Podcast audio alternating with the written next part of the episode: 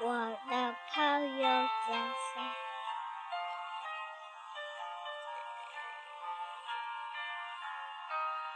亲爱的小朋友们，晚上好！这里是小考拉童书馆，我是故事妈妈月妈，很高兴又和大家见面了。今天月妈的声音有些沙哑，但是还是忍不住想和大家一起来听故事。今天月妈带来的是选自《露露成长故事》中的一个小故事，它的名字叫《露露再也不想吸大拇指了》。让我们竖起耳朵，一起聆听吧。露露再也不想吸大拇指了。法国劳伦斯·杰罗文，法吕西。杜尔比亚诺图，未来出版社。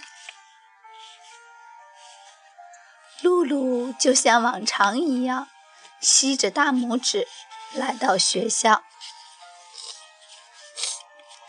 在操场，他碰到了鹿，他最好的朋友。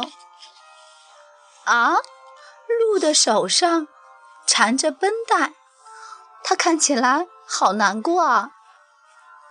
你怎么了？露露吸着大拇指问他：“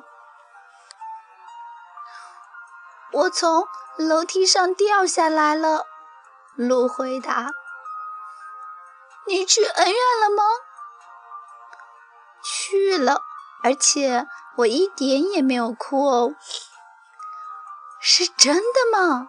露露问。“要是我的话。”我会哭得跟小黄车一样的。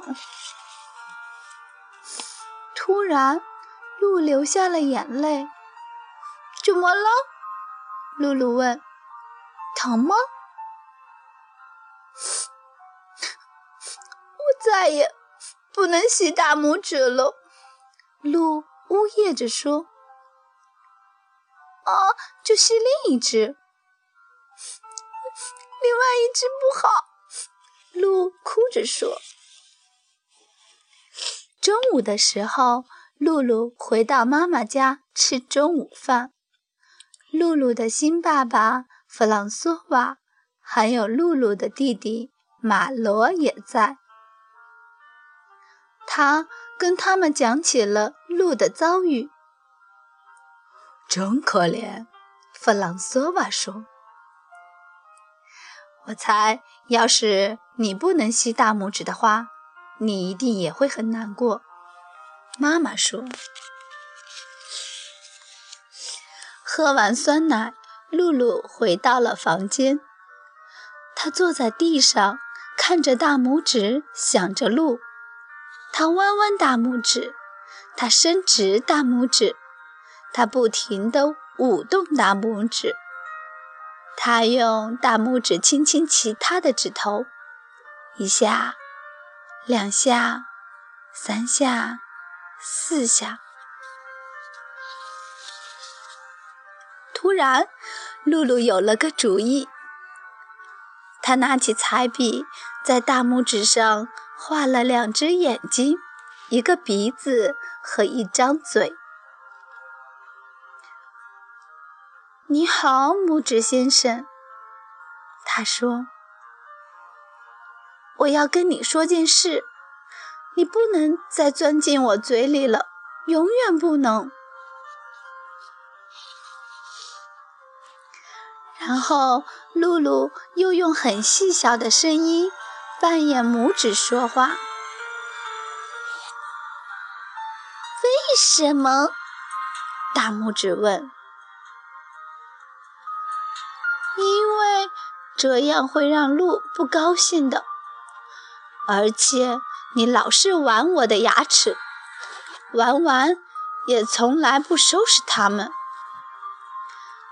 是牙医先生跟我这么说的。露露，妈妈叫，该去学校了。露露立刻站起来离开房间，可他很快又跑回来了。他从书架上拿了几片贴纸，装在自己的兜里。还有几步就到学校，像往常一样，大拇指好想再次钻进他的嘴里。可露露严厉地看着他，坚定地对他说：“不行，小家伙。”他很快在操场上看到了鹿。给我看看你的绷带，他说。啪！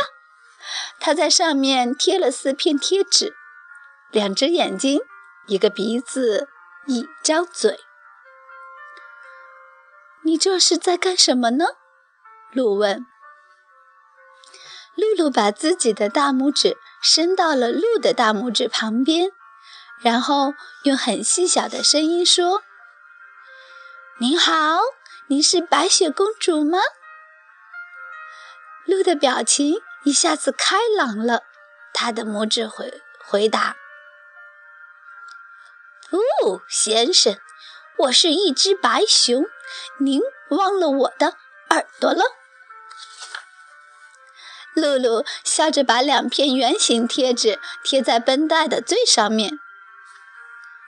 你愿意和我一起跳舞吗，亲爱的熊？露露的大拇指问。好的，鹿的大拇指点点头说。放学的时候，爸爸来接露露。我今天整整一下午没有吸大拇指，他自豪地跟他说：“太棒了！”爸爸说：“干得好，我的露露。”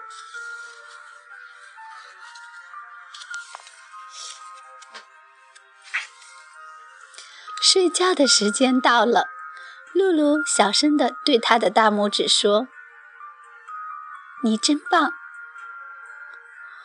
我好累啊！大拇指回答。那好吧，来床上睡觉吧。今天晚上我允许你进来。